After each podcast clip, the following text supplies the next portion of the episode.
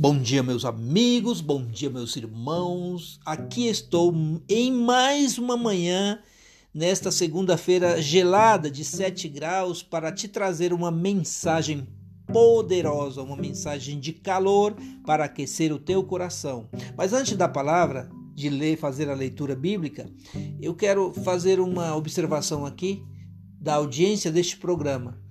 64% dos ouvintes são do Brasil, 32% dos Estados Unidos, 1% do Canadá, 1% do Peru e 1% da Alemanha. Eu quero te dizer que eu venho aqui com a boa vontade, eu venho aqui inspirado pelo Espírito Santo e esta mensagem está ecoando pelo mundo, pela Spotify e eu agradeço. Eu, eu vou agradecer a Deus primeiro e depois a você que me ouve. Bom, vamos lá ao que interessa. Na leitura de hoje, estamos abrindo no Evangelho de São João, no capítulo 11, no verso 11.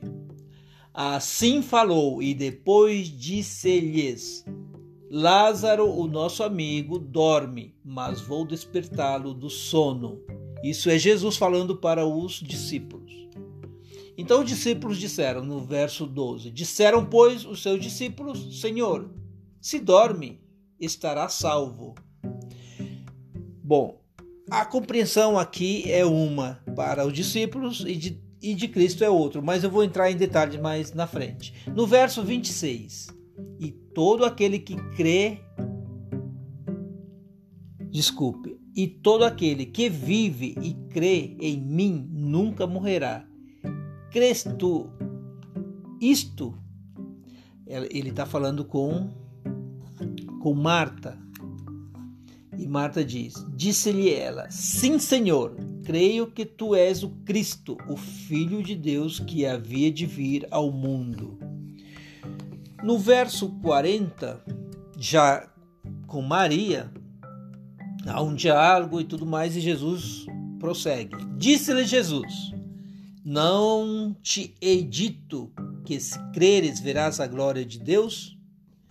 Tiraram, pois, a pedra e Jesus, levantando os olhos para o céu, disse: Pai, graças te dou por me haveres ouvido. Eu bem sei que sempre me ouves. Aqui eu vou encerrando a leitura e vou falar de três coisas que temos que imitar Jesus. Primeiro, temos que imitar Jesus na visão. Segundo, que temos que imitar Jesus na fala. E em terceiro, temos que imitar Jesus no comportamento. Na visão, por quê? Porque Jesus tem a visão do Espírito, uma visão sobrenatural, uma visão que os olhos humanos não veem. Enquanto que as duas irmãs e toda aquela comunidade viam que Lázaro estava morto, Jesus, distante a 15 estádios em Betânia, ele já via que, que Lázaro apenas dormia. Então eu quero te dizer que temos que ter essa visão, essa visão que vem do Espírito, uma visão que os olhos não veem. Então, todos os dias nós temos que ter essa visão é, profética de Deus, essa visão que traz a, o bem. E essa visão dá a Jesus a autoridade, a autoridade de proclamar a vida proclamar a vida. A fala de Jesus, a fala de Jesus. Então nós temos que ter, além da visão, temos que ter o poder da fala. Porque Jesus, quando se encontra com as duas irmãs, ele diz: Credes, você crê. Então, se você crê em Deus, as coisas acontecem. O irmão estava morto. É, Marta acreditava em Jesus, acreditou naquele momento, assim como também Maria e só que é preciso você ter posição, ter posicionamento na fala, porque quando você tem posicionamento, as coisas acontecem. Quando voltando um pouco no Evangelho lá, lá na, na, em Elias, quando Elias falou não vai chover e não choveu, ele se posicionou como profeta. Ele sustentou a viúva naquele momento. Então eu digo para você que nós temos que imitar Jesus na visão, na fala, no comportamento, no comportamento. Jesus, no comportamento, ele ele foi uma pessoa que trouxe a calmaria.